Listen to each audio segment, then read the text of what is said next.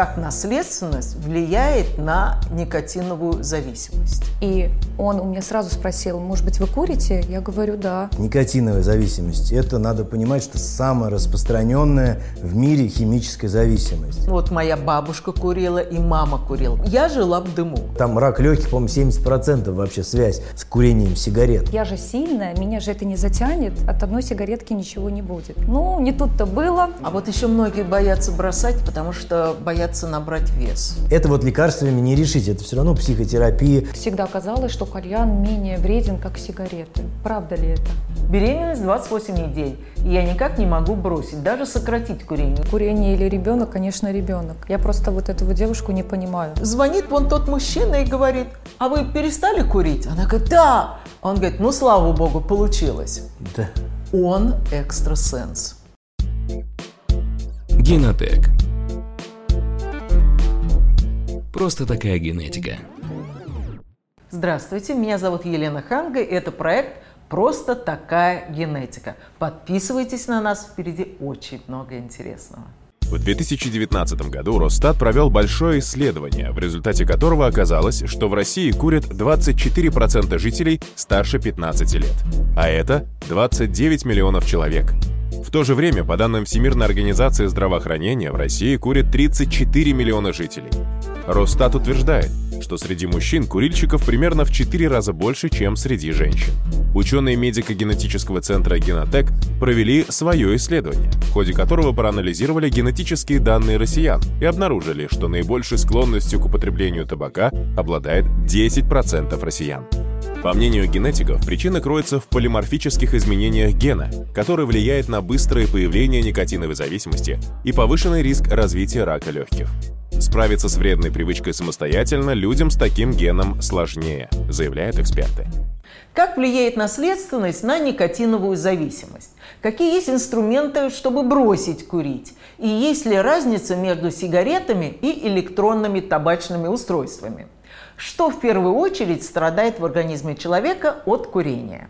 Эти и другие вопросы обсудим в программе «Просто такая генетика». У нас в гостях – врач высшей категории, психиатр-нарколог Игорь Лазарев и модель, певица «Мисс Беларусь 2014» Таша Белая. Таша и Игорь, большое спасибо, что согласились поговорить на эту тему, э, о которой, ну вот все мы уже с детства слышали, курение это вредно, никотин, там, там лошадь убивает, еще кого-то – и тем не менее люди продолжают курить, несмотря на миллионы-миллионы там, долларов, евро и рублей, которые вкладываются в антиникотиновые э, рекламу. У меня такой вопрос, передача просто такая генетика, mm-hmm. поэтому меня интересует, как генетика, э, как наследственность влияет на никотиновую зависимость. Mm-hmm. Ну вот начали вы хорошо. На самом деле табачные компании, думаю, вкладывают намного больше миллионов долларов в то, чтобы э, позиционировать да, каждый год какие-то новые средства доставки никотина как безопасные. Это уже не так страшно. Вот. Это мы выясним, что далеко не так. А табачная зависимость, никотиновая зависимость, это надо понимать, что самая распространенная в мире химическая зависимость в первую очередь, вот определимся в терминах. Это не вредная привычка, не какой-то там образ жизни, это химическая зависимость наравне с алкогольной, наркотической и так далее. И все химические зависимости, они имеют э, с точки зрения генетики мультифакториальную природу. То есть у них есть факторы риска. То есть нет такой стопроцентного гена, да, который раз, и человек будет курить, пить, наркотики употреблять. Есть наследственная предрасположенность. И есть другие факторы риска. Это в первую очередь социальное окружение, как курят родители, курят ли они дома, а, какое окружение подростковое там, и так далее, и так далее. На работе, да, если все курят, уже, конечно, сложнее будет. Психологические факторы, как человек умеет справляться со стрессом, как умеет снимать напряжение. Вот все, если в совокупности выстреливает, то риск развития зависимости, в том числе никотиновой, он высокий. А сам никотин, ну, все знают, что это вещество, да, которое по факту является ядом. И вот я... Сейчас, секундочку. Мы все знаем, что это яд. Я все-таки по поводу наследственности. Вот, хочу, да. Просто а, я родилась в семье, где э, курила, ну, вот моя бабушка курила и мама курила. То есть вот как я себя помню, э, как только я научилась сама выходить на улицу, меня гоняли за сигаретами mm-hmm. в соседний киоск. Как сейчас помню, стюардесса, болгарские сигареты были стюардесса. Всегда. И мама курила. И вот я в дыму, я жила в дыму. Угу. И я за свою жизнь не попробовала ни разу вот этой сигареты. И не хочу, и не тянет. От, ну, если честно, я попробовала, но мне просто даже и не понравилось. Я не поняла, в чем кайф. Вот объясните, почему одни растут, вот как вы говорите, социально, вот где все вокруг курят, и это не приживается, а другие вот сразу цепляют. Ну, сначала отвечу да, на эту часть вопроса, потому что на моей практике э, люди, у которых есть даже предрасположенность, в том числе генетическая, но которые, они делятся как бы на два типа. Это и с алкоголем, и в том числе с сигаретами. Вот они видят все детство, что родители пьют или родители курят, и у них просто возникает отвращение. Да? И один, 50% а, начинают употреблять и идут по стопам родителей, а 50% имея такой же высокий риск, они точно для себя знают, что они не будут употреблять, и их факторы риска, они здесь замораживаются, да, зависимость не развивается. Ну, а с точки зрения генетики, здесь придется, конечно, чуть-чуть в биохимию зайти, потому что никотин действует на э, ацетилхолиновые рецепторы, такая есть никотиновые именно рецепторы. И эти рецепторы есть в головном мозге, ну и в организме. Поэтому ну, нас интересуют эффекты на центральную нервную систему. Вот ацетилхолин, который имитирует никотин, он выполняет такие функции, э, ну так скажем, регулирует бодрствование и сон, то есть чтобы человек проснулся и уснул. Такие качели так своеобразные для нервной системы. И никотин, встраиваясь в эту систему, э, делает так, что человек, чтобы проснуться с утра, курит сигарету, она его бодрит. Вечером, чтобы расслабиться, он курит сигарету, она его расслабляет. У него стресс расслабляет. Когда надо собраться, она его собирает. То есть вот это такая особенность этих рецепторов. Они делают а, ну, за человеку работу все, ему уже не надо самому какие-то усилия принимать, чтобы взбодриться. А, это очень важно. И вот проблема в этом как раз рецепторе, она имеет наследственный характер. То есть если есть там определенные мутации, то риск развития никотиновой зависимости и тяжесть никотиновой зависимости и способность отказаться, она сложнее таким людям, ну, сложнее бросить курить. Но это не все. Помимо, э, собственно, вот этих да, ацетилхолиновых рецепторов, никотин действует, самое для нас, конечно, для наркологов важно, на дофамин. Ну, все слышали про это. Дофамин – такой основной гормон мотивации, удовольствия. И все наркотики и алкоголь так или иначе действуют на дофамин. И это система подкрепления, система награды головного мозга, что хочется за, повторить какое-то поведение. Никотин действует на дофаминовую систему, тоже вырабатывает зависимость непосредственно. И хочется повторить, повторить, повторить, больше и больше курить. И генетиками, учеными также обнаружены проблемы в дофаминовой системе. Да? То есть белки, которые кодируют там, рецепторы дофаминовые или рецепторы, которые обратный захват там, моноаминов.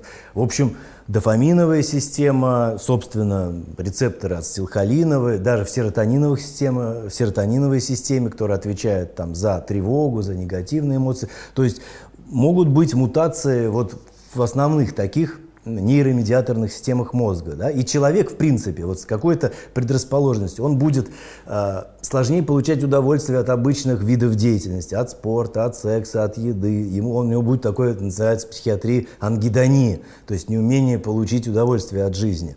А, и вот таким людям, да, у него повышенная тревога, больше негативных эмоций, так, как я сказал, не может модулировать, там, бодриться, засыпать, да, вот у него все это дисбалансировано. И такие люди с определенной предрасположенностью, они когда пробуют психоактивные вещества, это будет никотин, алкоголь там, или наркотики, они понимают, что вот как бы, да, вот я научился то, что всю жизнь хотел, то есть я начинаю там э, и бодрым быть, когда надо, и успокаиваться, и получать удовольствие, и там говорить мне лучше получается, да, и все. И вот у них зависимость, конечно, развивается иногда в геометрической прогрессии, а у других людей нет. Вот спросим у другого человека. Таша, да. красавица такая, расскажите, вы когда-нибудь пробовали курить? Да, я пробовала В каком курить. возрасте? Это где-то было 19-20 лет, когда я приехала в Москву. Ага. Да, вот. Я помню себя, когда я приехала в Москву проходить э, кастинг на «Фабрику звезд». Вот, я, к сожалению, не прошла. И так приш... Почему это вас не взяли? А я даже, до меня даже очередь не дошла. Там уже все набрали, не судьба, видимо, была. Вот, и э, я пошла, естественно, я не хотела возвращаться в Беларусь, я хотела все-таки покорить Москву, осталась, устроилась на работу. Э, и помню, что каждый э, мой коллега выходил курить через каждые пять минут. Ну, да. Я думала, а почему бы и мне не попробовать? Я же сильная, меня же это не затянет, от одной сигаретки ничего не будет. Ну, не тут-то было. Одна сигаретка, потом вторая сигаретка, и я подтянулась. Потому что мне на тот момент еще казалось, что все курят, я не курю, как изгой. Ну, ну, ну за компанию. За компанию, да. Социальные факторы, а телевидение, вот эта вся сфера, я тут же общаюсь, там же иногда вообще, ну, все курят, и не только курят, и поэтому да. человек, который там такой трезвенник, он вообще как белая ворона в этих всех структурах, поэтому, конечно, ну, это... И сколько вы курили? А, ненадолго меня хватило, это где-то было 5, 5 лет. Ну, я пять лет. Долго, да? Ну. Потому что некоторые не могут бросить ну, прямо да. очень а как долго. Вы бросили? Потому что я себя стала плохо чувствовать. У меня появилось головокружение, легкая тошнота, и потихоньку стала ухудшаться память. И вы сразу поняли, что это из-за сигарет? Да. Я пошла к доктору, а он меня отправил э, на анализы. Анализы были все хорошие, и он у меня сразу спросил, может быть, вы курите? Я говорю, да. И он сказал, давайте попробуем бросить и посмотреть, что с вами будет. И, и я вы действительно... так вот бросили, да, вот прямо? А, когда ты понимаешь, что это влияет на твой организм, на твою жизнь, на твою, э, на какие-то внешние факторы. Естественно, я сказала себе стоп. Это я понимаю, что бросить это очень тяжело, когда я и таблетки изначально принимала, и пластыри эти клеила, ничего мне не помогало. Но когда э, мне доктор сказал, что это влияет на внешнюю красоту, а я хочу быть красивой. Для каждого свой ключ. Да, я сразу все, Таша, все, я лучше леденец, конфетку, э, буду заниматься своей работой, свое внимание переводить на другие э, факторы.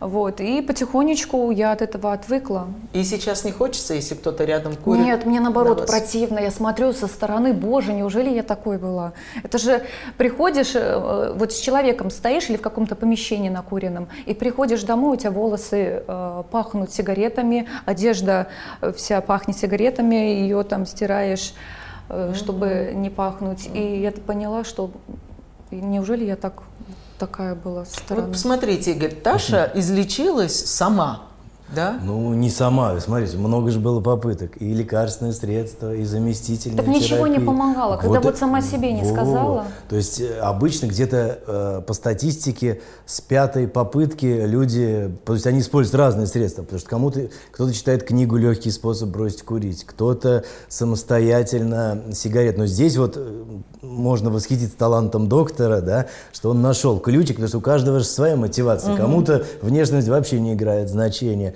Ну и все-таки мы э, перед тем, как э, подобрать какое-то лечение, выявляем степень развития никотиновой зависимости. А как это есть специальный тест, который, э, там есть вопросы. Ну, основные вопросы касаются того, насколько быстро вы курите первую сигарету с утра, можете ли вы отказаться вот от этой первой сигареты, больше вам хочется утром или позже, можете ли вы отказаться, когда болеете, например, или в каких-то ситуациях, когда, ну не знаю, поехали там к родителям, там нельзя курить. То есть в принципе, 5 лет, а, но это еще такая формирующаяся. Вот интересно, а был ли синдром отмены, когда бросали? Плохое настроение, раздражительность, раздражительность да. То есть вот уже формировался синдром отмены. А вот еще многие боятся бросать, потому что боятся набрать вес. Ну, здесь вес-то набирают не из-за того, что бросают, потому что все психостимуляторы, а никотин – это психостимулятор. К ним относятся и тяжелые наркотики.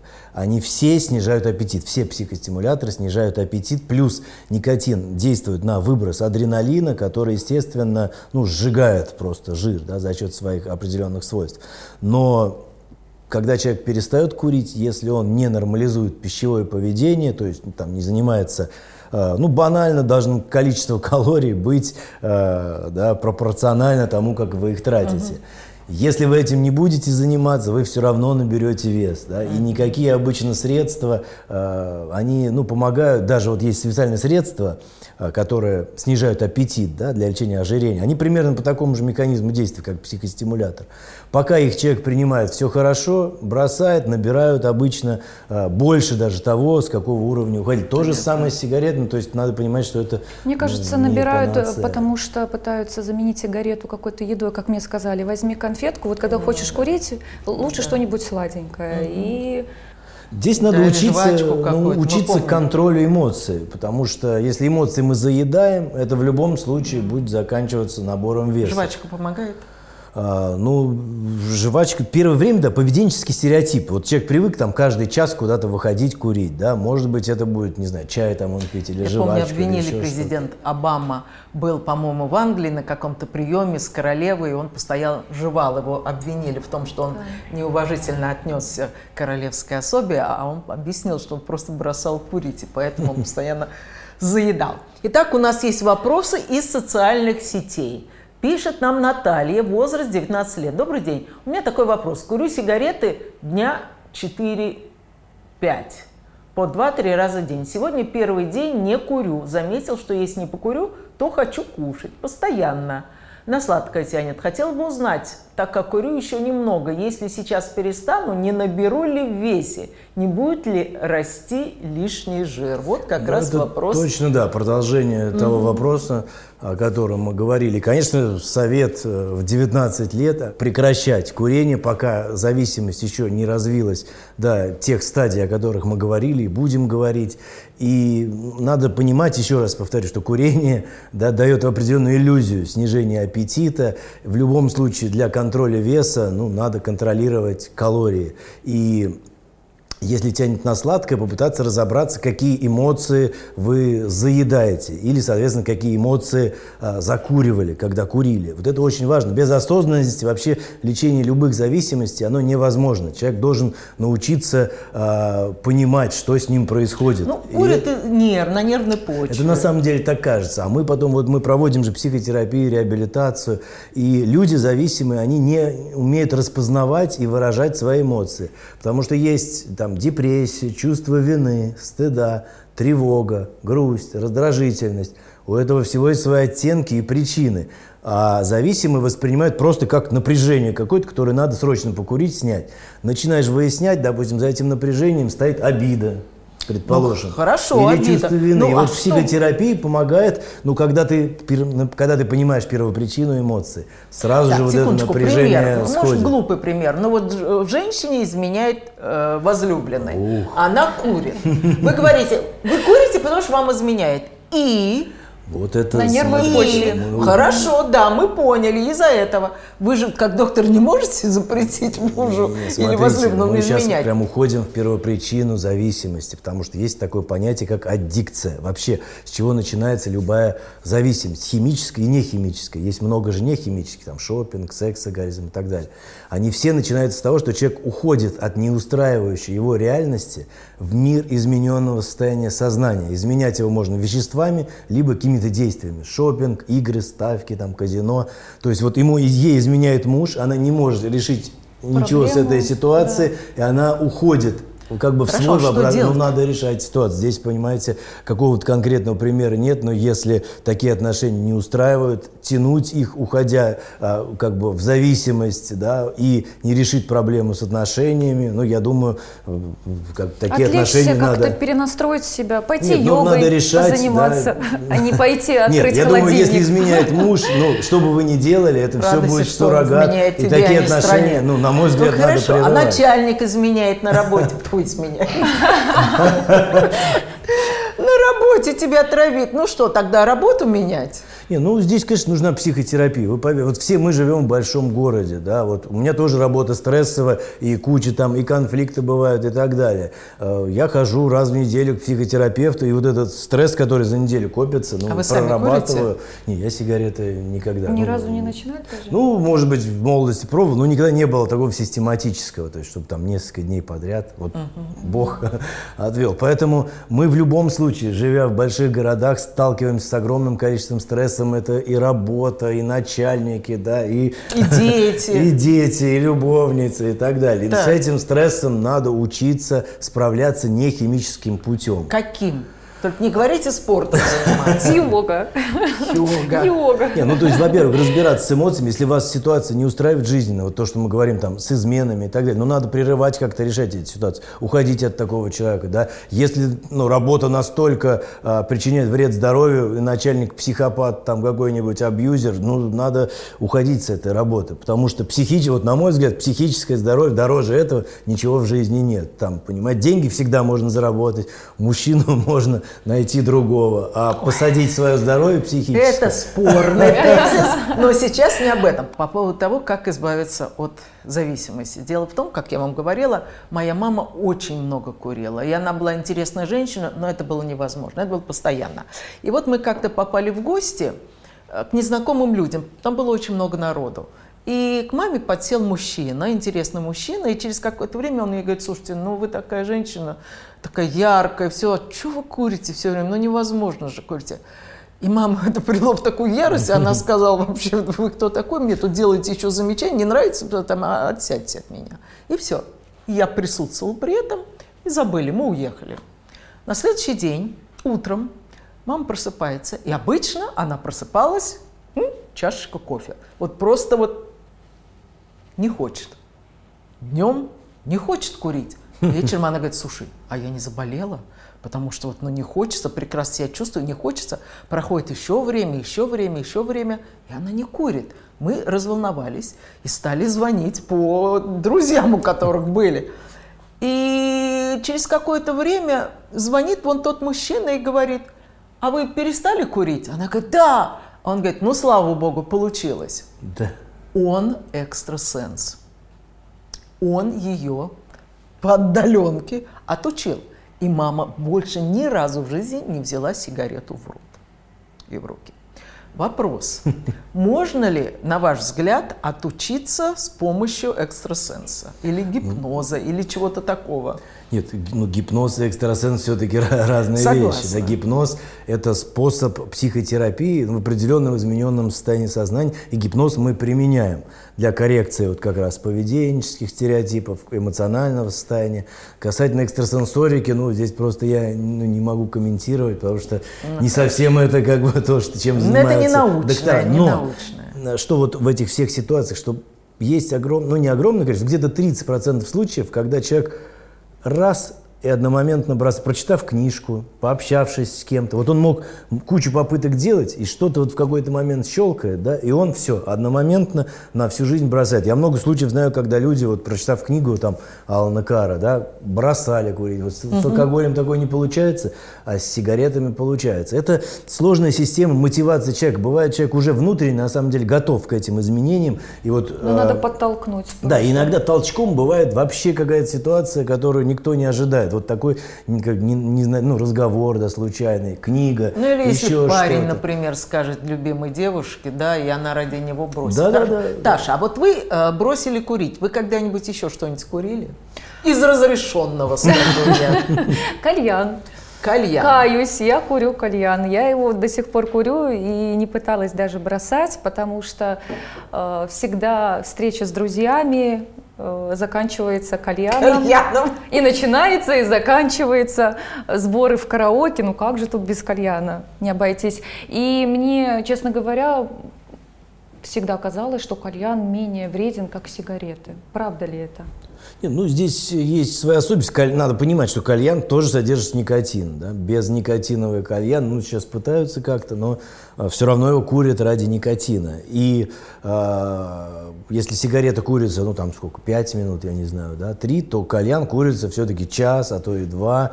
И количество никотина, которое попадает в организм, оно, ну, превышает... Сопоставимо даже, да? Я, ну, ну, и количество огромное. Ну, А представьте, тогда час почему говорят, курить. кальян безопасный? Нет, а это миф, однозначно это миф. Просто вопрос, что, э, ну, кальян вы же не будете курить там три раза в день или, не знаю... э, Смотря сколько встреч. вот, ну, тогда Не это ничем не отличается, потому что ни- самое главное вот понимать, что есть никотин, это психоактивное вещество, которое вызывает зависимость. И не так важно, каким способом никотин попадает в, В кровь, да, в головной мозг. А вот Кальян, я хотела уточнить, Таша, сигареты. а вот что вы получаете, вот когда вы курите кальян?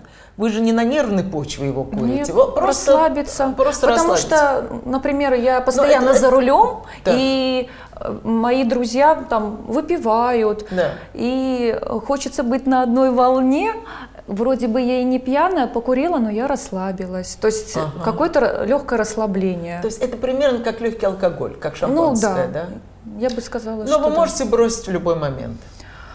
Если со мной рядом человек не будет курить кальян, мои друзья, то да. Вот с ним почему-то тяжелее, чем с обычной сигаретой. Не знаю почему. Да. Притом я курю кальян, у меня такое вот легкое головокружение. А, если это караоке, то я понимаю, что у меня одышка, я одну песню спела и села, все, дальше не могу, у меня сипит голос. И я понимаю, что это плохо, но не могу. Вот, вот как Нет, ну избавиться это, от этого? видите, если так мы Поменять друзей? Нет, получается, а, с- когда курили сигареты, от этого получилось, но никотин-то продолжает поступать, Сигареты да. больше от- на нервной почве. Вот когда я нервничала, я вот... То есть сигареты. никотиновая зависимость все равно у вас То есть остается. кальян это когда хорошо тебе, а Да. сигареты когда тебе плохо. Не, ну это не имеет значения, как говорится, и с радости люди что-то употребляют, и с грусти. Просто сигареты перешли, ну, в кальян, он стал реже, нет синдрома отмены, вот, наверное, такого, как раздражительность, как была Да. от сигарет. Вот. Но все равно это психологическая зависимость точно от этого. Хорошо, не есть. кальян, а электронные сигареты. Сейчас идешь по улице, вся молодежь курит вот эти вот электронные. Вот это, на мой взгляд, серьезнейшая проблема. Я просто говорю, э, мне вчера, вчера, позавчера звонили журналисты, прям весь день. В Питере две смерти подростков, у которых нашли рядом с телом вейпы. Да? Ну, это пошла какая-то волна. Мы там разбирали причины. Во-первых, могут быть испарители, а, уже вышедшие из строя, и просто тебе никотин попадает в виде там, жидкости в организм. Я даже прочитал, что сейчас начинают пить какие-то подростки просто эту жидкость. Ну, то есть до чего доходит? Надо понимать, что электронные сигареты – это тоже способ доставки никотина. Че- это не заменитель. это, Это, не заменитель, сказать, что- все исследования говорят, что бросить курить с помощью электронных сигарет невозможно. То есть ты переходишь с одного вещества на другое, сигарет, но ты поступ- поступ- поступает никотина даже больше часто количество, потому что сигареты содержат всякие примеси, смолы, дым, и ты много не выкуришь. Давайте посмотрим на вопросы, которые пришли к нам из социальных сетей. Курение во время беременности. Елена, возраст 24. Здравствуйте. Беременность 28 недель. И я никак не могу бросить, даже сократить курение. Единственное, что я сделала, только что так это перешла с обычной сигарет на ГЛО, систему нагревания Ну, табака. вот эту электронную Ага. сигарету. Но тем самым этим стиками вообще не могу насытиться. Как бросить курить, как победить эту зависимость, уже не знаю. Во время отказа от курения мне очень плохо, у меня нервные срывы, головокружение, само самочувствие отвратительное. Я ничего не могу сделать. С анализами, слава богу, все хорошо. Ну, да, вопрос такой серьезный, потому что ну, здесь бы я, во-первых, сказал на тему курения и беременности, Да. потому что исследования, конечно, печальные, все исследования на Правда. эту тему, Э, ну, поскольку никотин, как я уже говорил, действует на сердечно-сосудистую систему и, естественно, на сердечную сосудистую систему ребенка, если мать его курит, и риск э, Так какие риски? Что это может вплоть быть до там, количества смертей э, на 20% выше у людей, ну, мертворожденных детей. мертворожденных детей. Да, на 20% выше, чем у некурящих. Количество сердечных пороки различные, осложнения, э, дефицит массы тела практически там 100%. И на ребенке это, естественно, сказывается негативно. Все еще зависит от э, триместра, ну, так скажем, какое, если человек всю беременность курит, естественно, это более негативно. Вот на 28 неделе здесь я бы, конечно, обратился к врачу да, на месте э, Елены, потому что иногда резкий отказ, уже когда вопрос тут бли... даже с наркотиками бывают, что перед родами... ну, Ломка, не- да? не- да, потому что то есть, ну, это ломка будет провоцировать. То же самое здесь, абстиненция может ухудшить процесс рода, и может быть здесь, раз вы уже практически до родов, ну, курили, да, уже это не исправить, может быть, резко не стоит бросать, но сразу после родов обратиться к врачу, потому что будет с молоком попадать дальше да, в организм. И э, девушка описывает вот как раз все физические симптомы зависимости. В ее ситуации, я думаю, здесь нужна комбинация медикаментозного лечения и психотерапии, поскольку да, это сочетается с нервными срывами. Ну, вот у нее все симптомы. Нервные срывы, головокружение.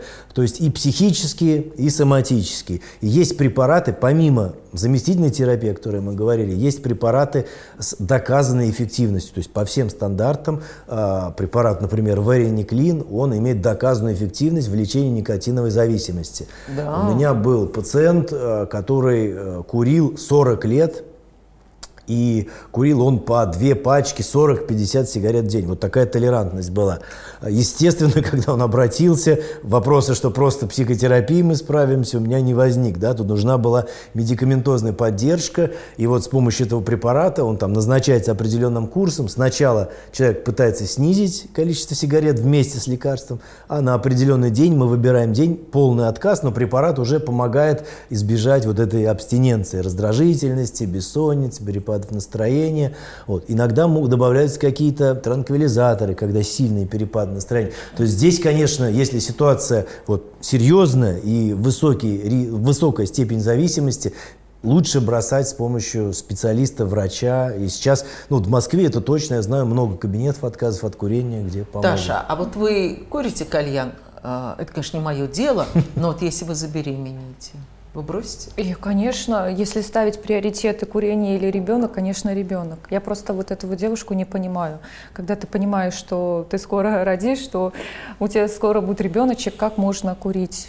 Я в этом плане очень сильный человек, когда ставится что-то на весы. Я вот скажу, что проблема-то ну, это однозначно, сто процентов, если есть возможность перед э, зачатием отказа. Но проблема зависимости в том, и один из критериев, мы будем об этом говорить, что человек не может прекратить употребление, несмотря на вредные последствия. Примеров куча. Человек там цирроз печени, он не может бросить пить. Да, да блин, с никотином у меня был случай, э, человеку отрезали, ампутировали ногу, да, потому что проблемы с сосудами. И первым делом, когда он пришел в себя, он, ну, из-за сигарет, он спросил, а где здесь можно покурить? Понимаете? То есть вредные последствия очевидны, и, но человек не может бросить. И с любыми веществами, то же самое с наркотиками. У меня были пациенты, которые а, на протяжении всей беременности вот там капались, да, какую-то помощь, и не могли прекратить употребление, хотя Ну, все это это понимают. да. Это признак зависимости. Скажите, на шкале а, вот всех никотиновых, вот мы имеем сигареты, кальяны, электронные, там еще что-то, что сейчас молодежь жует? HQZ, HQZ. снюсы. Да, вот что самое безвредное? Нет, ну все, что содержит никотин, их сравнивать не имеет смысла, да. А то, что безникотиновое, ну это не имеет отношения как бы к нашему разговору. Все, что содержит никотин, Ну, то есть нельзя сказать, слушай, ты не кури, но я, с- ну, ну, если тебе так уж надо, уж лучше тогда вот жуй. Ну нет, я- нет, здесь вопрос же в чем стоит, что та- табачные изделия непосредственно, сигареты, они содержат помимо никотина а, 70 канцерогенных различных примесей, смол, там, солей тяжелых металлов и так далее. И ну, у них однозначно стопроцентно доказано а, риск развития рака легких, ну и не только, э, там рак легких, по-моему, 70% вообще связь с курением сигарет. А, Касательно вот этих... 70. Ну, там какая-то, да, около 70, то есть колоссальная связь. А вот у электронных вот это все У электронных изучено? сигарет, вот в чем и вопрос. Если с обычными все изучено, то с электронными считается, что поскольку нет горения, да, нет вот этих поступления смол, тяжелых металлов, то э, не должно быть вот таких осложнений там онкологических. Но нет исследований. Они Ну как же появ- нет так исследований? Они появились уже сколько лет ну, назад. Не, не очень много, и таких вот достоверных исследований нет. По поводу веществ, там тоже есть канцерогенные вещества, там, например, а, формальдегид образуется при э, да, испарении вот этих растворителей. Это тоже канцерогенное вещество. То есть э, есть вопросы и по поводу вот этих вейпов, в плане онкологии. Но, например, для легких они 100% вредны, доказано, сейчас даже диагноз есть, вейп-ассоциированная пневмония, э, когда эти жидкости там могут содержать витамин Е, который такой э, жи- жи- жира, да, растворимый. И легкие забиваются просто, альвеолы, возникают воспаления, возникают пневмонии. В Америке была прям волна такая э, летальных исходов из-за этих вейп-ассоциированных пневмоний. Ну, то есть, вот мне когда спрашивают, да, что менее вредно, вот это Да. очень такой вопрос, что вот лучше, застрелиться или выпрыгнуть там. А вот говорят, что еще курят, чтобы в туалет сходить. Это правда? Ну, никотин, да, он действует, конечно, на перистальтику. Ну, наверное, кто курил, а, знает это, особенно в начале. Но все это, естественно, нарушает. Опять же, да, если человек постоянно ходит в туалет с помощью сигареты, у него возникают рано или поздно запоры и проблемы с пищеварением. То есть любые такие способы, они, конечно, ну, не конструктивны. Если есть проблема там какая-то, да, ее надо решать с гастроэнтерологом. Сигареты вам точно не помогут в этом. Генотек. Просто такая генетика. Таша, вы были королевой красоты Беларуси. Скажите, как никотин влияет на красоту на женскую?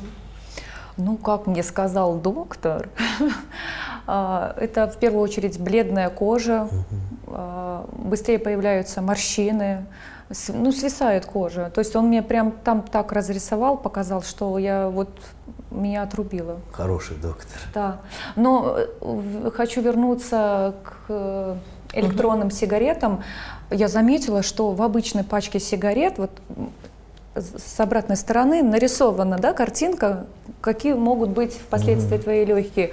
А электронные сигареты как можно ярче делают, интересные рисунки Да. добавляют, чтобы народ, э, дети покупали. Вот это вот э, для меня какая-то ужасающая история. Надо на электронных э, сигаретах вот этих тоже нарисовать такой какой-нибудь рисунок, чтобы дети не покупали. Потому что я посмотрела со стороны, у одного там водичка это какая-то разноцветная Это течет, у другого бизнес. там что-то светится, как будто какой-то тамагоч купили и развлекаются. Да-да-да. Это вот ужасно. Итак, вот это то, с чего мы начали наш разговор сегодня, что государство вкладывает, конечно, огромные деньги в э, пропаганду, в борьбу, потому что вред для здоровья, он колоссальный. Да? В Америке э, смертность от никотина выше, чем от всех э, наркотиков, алкоголя, там, огнестрельных ранений, ВИЧ и так далее. Но фарм... ой, табачные компании вкладывают не, не меньшие деньги, чтобы обходить вот эти какие-то, да, по- то есть сигареты уже спозиционировали себя как что-то э, вредное, ну, плохое для здоровья. И э, проплачиваются блогеры. Я одно время вот специально смотрел, то есть они там объясняют, это такая-то жижа, там со вкусом, а аудитория 12-15 лет, со вкусом апельсина, это вот реально светящиеся, понимаете, они, ну, для... Они набирают хороший творческий коллектив, Ну, креативный. потому что Марк, ну, маркетолог, по нему, у надо же выделить А вот в Новой Зеландии, продать. например, запретили продавать никотиновые изделия людям, рожденным после 2009 года. Насколько такое реально в нашей стране? Да, эта новость такая облетела последнее время интернет. Ну, на мой взгляд, вот для России все радикальные такие способы, они, конечно, э, ну, тяжело. Потому что у нас был и сухой закон, мы знаем, чем это закончилось. Э, самогоноварением, одеколон люди пили. Э, когда не было сигарет, выращивали что-то, махорку. Там, я вот в детстве застал дедушка, что-то там сушил в газетной бумаге. А, То есть в чем суть любой государственной политики, направленной на борьбу с никотиновой зависимостью? Это четыре основных кита, которые связаны э, в первую очередь, что государство должно понимать, что заработать на этом гораздо меньше вы заработаете, чем потратить на систему здравоохранения, лечения людей, потому что трудоспособный возраст, мужчины чаще, да, и это повышение акцизов и так далее, усложнение жизни вот этим табачным компаниям, но чтобы не было лоббирования да, с их стороны. Второе – это ограничения определенные, они должны очень деликатно и вводиться. На самом деле Россия достаточно эффективна в этом плане. ВОЗ даже признал, что Россия одна из самых эффективных стран в плане Правда? такого плавного, поэтапного введения. Да? То есть ограничивается возраст, ограничиваются... э, Я бы вообще в Места. продуктовых магазинах не продавал бы это. Да, сейчас хоть закрывают, я бы вообще выделил специальные какие-то табачные, там, не знаю, магазины, чтобы один-два там на районе. И вам скажут на это люди, которые курят. Они говорят, вот вы защищаете интересы некурящих. Понятно. А кто защитит наши интересы? Мы все-таки совершеннолетние, покупаем. На наши налоги вам, вы что-то такое делаете. Нет, это Вот- естественно, вот но мы Таша, говорим- я, ну вы как доктор, я знаю, что вы скажете. Таша, а вы считаете, что это справедливо, э, так вот угнетать курящих людей? Потому что вот мне приятели, которые курят, они говорят, это унизительно, мы должны там где-то прятаться в аэропорт, ты нервничаешь перед полетом, там какие-то маленькие непонятные места, куда ты выскакиваешь на улице, э, выходишь в холод в собачий, потому что на рабочих местах не разрешают. Они говорят, это унизительно. Почему? Сложный вопрос, потому что можно понять и курящих, и не курящих. Э, С моей стороны, я считаю это справедливым, потому что э, хочется, чтобы все-таки росли дети здоровыми, потому что они смотрят со стороны, как я тогда потянулась, все курят, и мне надо покурить. Э, Я считаю, что это справедливо. Ну тогда Пусть детям и- надо запретить и вот эти все электронные Да. игрушки. Нет, ну это я Вот считаю, что вообще должна быть уголовная ответственность за вот эту всю незаконную продажу детям вейпов, электронных сигарет, вот этих HQD, потому что, ну, помимо летальных исходов, да, о которых я рассказал, зависимость-то незаметно происходит. И все, и человек к 18, го- э, к 18 годам уже химически зависимый, он не может без этого. А в 12 лет он еще ничего не понимал. Это должно... Вы просто... Вот этот вопрос, он касается, смотря с какой стороны смотреть. Со стороны там курящего, а я вот если, например, как будущий там как политический деятельность, со стороны государства. Ну, конечно, государство теряет огромные вообще ресурсы, деньги, и оно должно решать эту проблему. Вопрос, чтобы решать эту проблему, надо плавно, поэтапно, да, вводя ограничения. Но самое главное, я вот не договорил, самое главное не ограничение, а лечение никотиновой зависимости. Те люди, которые уже курят, они не могут бросить многие самостоятельно. Они все равно будут либо выращивать, да, либо возмущаться. И должна быть доступная помощь. То есть они могут, чтобы могли прийти, обратиться, им назначили лечение, им подобрали психолога. И информационная политика, да, которая будет говорить... что- Психолога бесплатного? ну вот в, в современных, да, в Москве, вот я знаю, это очень хорошо на самом деле развито, есть кабинеты отказа от курения, где не обязательно нарколог, наркологов, кстати, боятся, к наркологам-то с сигаретами редко приходят, а там пульмонологи, кардиологи, которые специальное обучение прошли и находят подход вот со стороны как раз здоровья, да, проблем со здоровьем. Спасибо. Еще вопрос из социальных сетей. Как влияет потомственное курение на здоровье? Петр, возраст 20 лет. Здравствуйте. Такая проблема. У меня в роду курили. Прадед, дед, бабушка, отец и мать. Так вышло, к сожалению, что я перенял эту привычку. Скажите, пожалуйста, влияет ли потомственное курение на мое здоровье в положительном или в отрицательном ключе? Прям как раз вот э, в, в генетическую да, сторону. Но мы бы это назвали не потомственное курение, а то, что никотиновая зависимость передается, те гены, о которых мы говорили в начале, прям по всей родословной. Прадед, дед, да, во все линии родства. И, значит, есть определенный, скорее всего, дефе- дефект, дефицит вот этих генов. И, э, ну, естественно, положительно это на здоровье не скажется, само употребление. Наоборот, понимая, что у вас есть наследственная предрасположенность, надо а, обращаться за помощью, будет курить. Ну, вначале мы сказали, что имея предрасположенность, курить бросить сложнее, быстрее развивается зависимость и так далее. То есть в такой ситуации, понимая наследство и зная, что это может и его детям передаться, Конечно. обращаться за помощью и Мало того, что вот ребенок в плане генов ему передается, но и социальное, да, он смотрит, отец постоянно курит, и в определенном возрасте, там 5, 7, ну, в таком, да, воспринимается это вначале, а как, как авторитет. Отец, это же отец, значит, Скажите, а тоже надо помогают ли пластыри или другие специальные препараты самому бросить курить? Ну вот, ну, конечно, лучше бросать не самому все-таки, а с помощью специалиста, потому что надо подбирать каждому человеку а, какой-то свой способ. Есть, да, несколько медикаментов, вот я сказал, варениклин, который имеет доказанную эффективность а, в лечении никотиновой зависимости. Есть заместительная терапия, это пластыри, жвачки.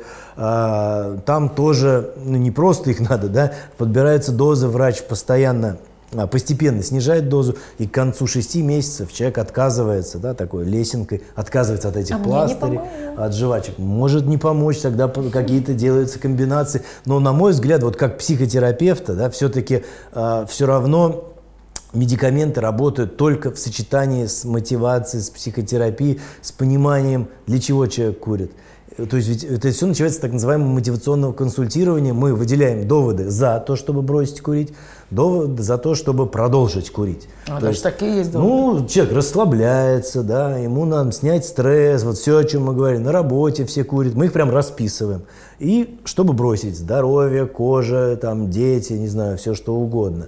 Однозначно, все-таки всегда доводы за то, чтобы бросить. Потом мы выясняем, какие есть препятствия, да, что мешает человеку.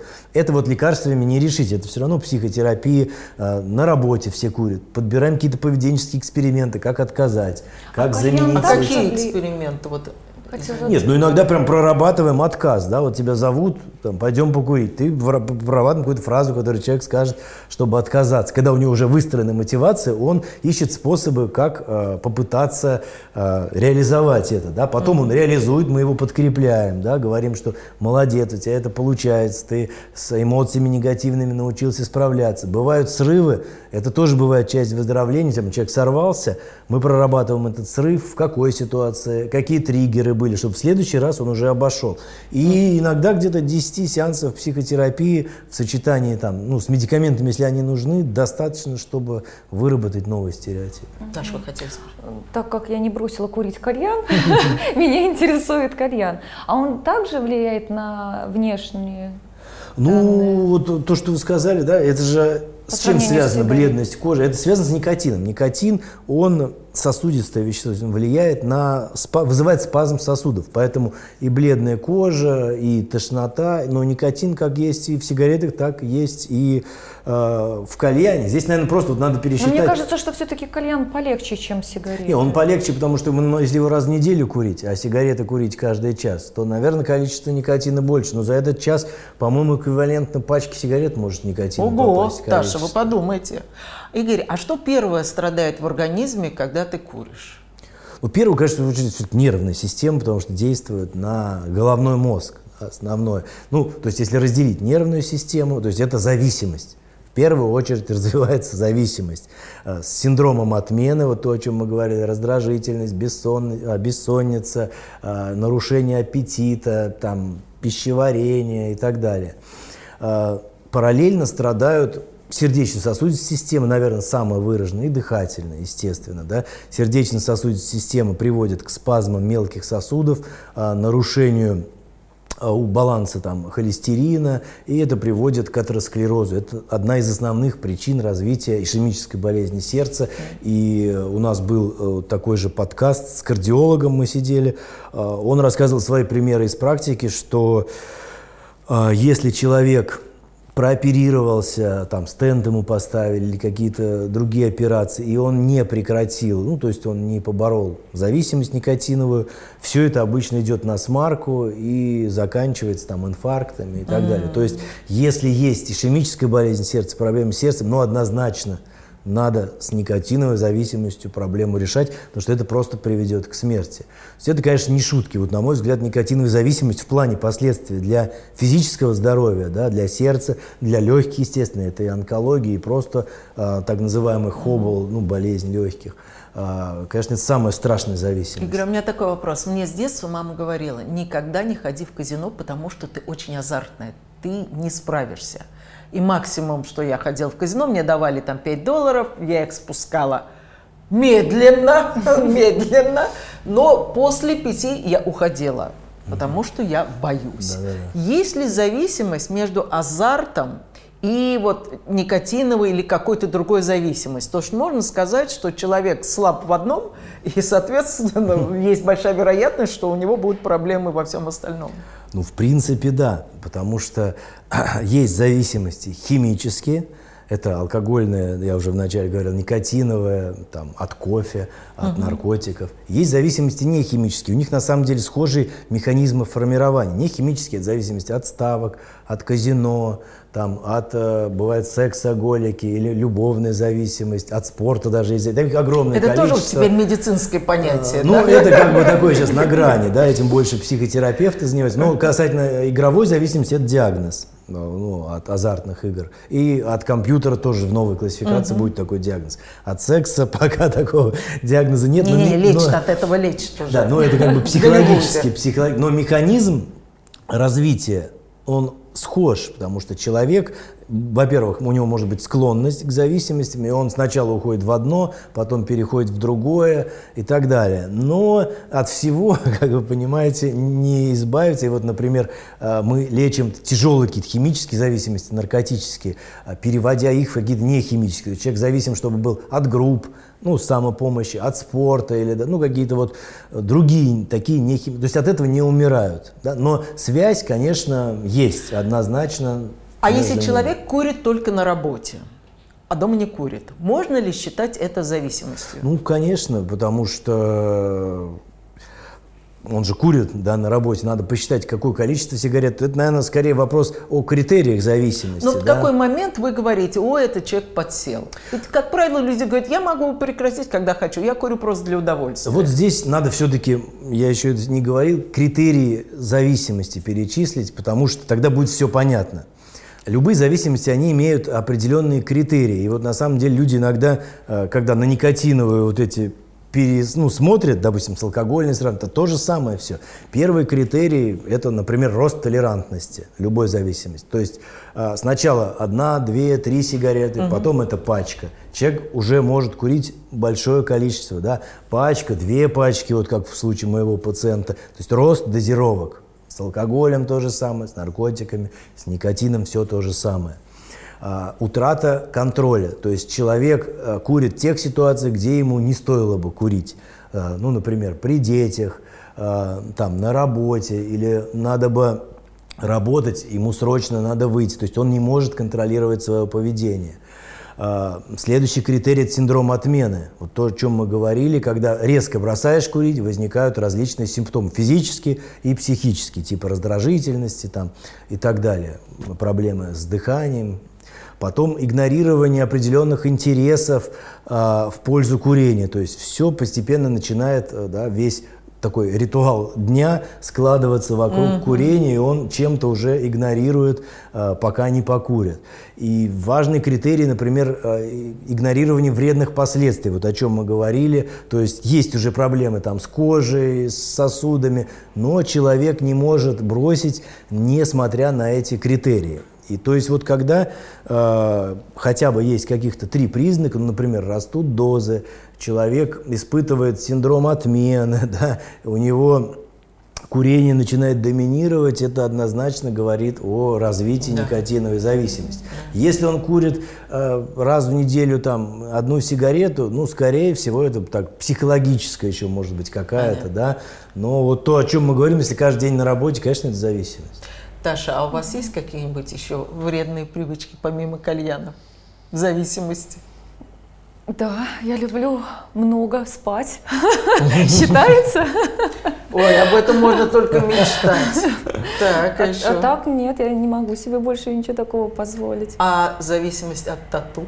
По больному. Ну давайте уже, рассказывайте, рассказывайте. Да, есть грешок, к сожалению. Вот, как вы уже видели, у меня на ноге татуировка. Она была сделана в 16 лет, но у меня, кстати, нет такой зависимости. Вот я набила татуировку, значит, мне надо... Но а у вас только в одном месте татуировка? Здесь, но это прям в, в одно время было сделано. А, вот мне сначала здесь, акция. да, я такая сильная сидела, терпела, но потом мне наоборот вот это все отбило, мне это мешает работе, поэтому э, я бы не назвала это зависимостью. А, ну, Но это может быть э, зависимость. у меня есть вот к вам вопрос. Скажите, пожалуйста, а сигарета может заменить еду? Потому что когда я курила, мне хотелось меньше есть. Конечно, мы То об есть я этом с утра говорим. вставала, Нет, но это не заменить еду. Это любые психостимуляторы. И проблемы с желудком Они снижают аппетит. Это могут быть наркотики стимулирующего действия, никотин, кофеин, а, таблетки. Кстати, о кофеине. А, вот почему такая связка никотин и кофеин? Почему вот покурить и выпить чашечку Ну кофе? да. На самом деле, ну, очевидный такой ответ, что это очень схожи. Психостимулятором является, то есть стимулирующим нервную систему и никотин, и кофеин. Но вот есть исследования, а, которые показали, что в кофе, помимо кофеина, есть вещества, которые действуют как раз на вот эти холинорецепторы, да, на которые действует никотин. И они действуют именно в той ситуации, вот как раз с утра проснулся человек, у него абстиненция какая-то, то есть дискомфорт, он выпил кофе сначала, оно сняло немного этой абстиненции, ему стало легче, и он уже спокойно курит, да, чтобы не нервно бежать курить. И то есть это вот такая, такая аддиктивная комбинация двух психоактивных Понятно. Вот веществ. у нас как раз вопрос на эту тему из социальных сетей. Зависимость от кофеина. Елена, возраст 26 лет. Зависима от кофе пыталась, но никак не могу от него отказаться. Что делать? Ну да. Ну всем бы, конечно, такую зависимость да, к наркологам редко. Я бы хотел, чтобы не от алкоголя. Тут у нас, кстати, еще один. А- Тяга к сладкому. Светлана, возраст 60 лет. Да. У меня зависимость от мусорной еды. Сладкое, мучное, часто переедание. Ум понимает, что нельзя, а тело просит. Ну да. Как быть? Ну, это Это все вот схожие вопросы, да, о, а, ну, если говорим о пищевой зависимости, это так называемая промежуточная зависимость между химическими и нехимическими, о которых мы говорили. Потому что здесь вроде бы есть вещество, ну, например, сладкое, а механизмы все те же. Человек не умеет а, справляться со своими эмоциями, он начинает эмоции заедать. Заедать. И, соответственно, дальше развивается порочный круг. То есть он, например, обещал себе не есть сладкое. Вечером он терпит, терпит, Ой, терпит, срывается, у него возникает чувство вины. И он еще И сверху чувство добавляет. вины, чтобы за- снять, Да. он съедает весь этот Да. оставшийся торт и вообще себя И вообще, и проклинает. думаешь, а уже все, уже сгорел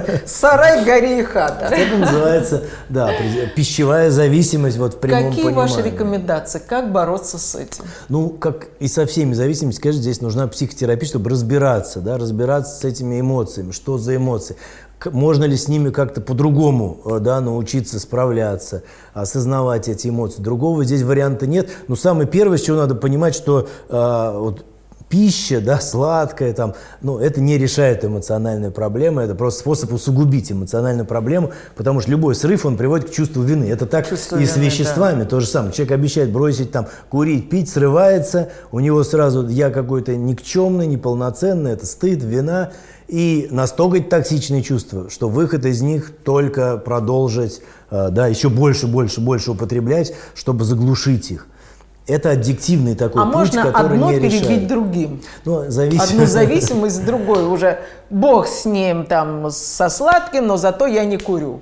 Ну, нет, так его люди многие делают, кто бросает курить, да, они начинают, ну, потом они начинают себя винить, что набирают вес и возвращаются к курению. То есть без проработки все-таки, да, эмоциональных состояний, которые, ведь пищевая зависимость может быть обратной, когда люди голодают, знаете, там на диетах сидят, мучают себя. Потом то же самое происходит срывы, да, чувство вины и заедание, и уход на больший вес, чем ты начинал. То есть вот это все искажение от какой-то середины, да, они всегда приводят вот к таким э, завихрениям и к срывам. Да. Тут надо разбираться.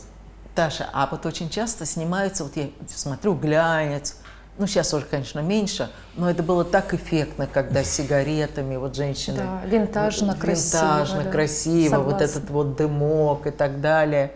А насколько это все влияет на э, желание молодых девочек э, курить? Потому что это модно, это красиво, это все. Ну, мне кажется, они все-таки не из-за этого ориентируются, курить им или нет. Нет.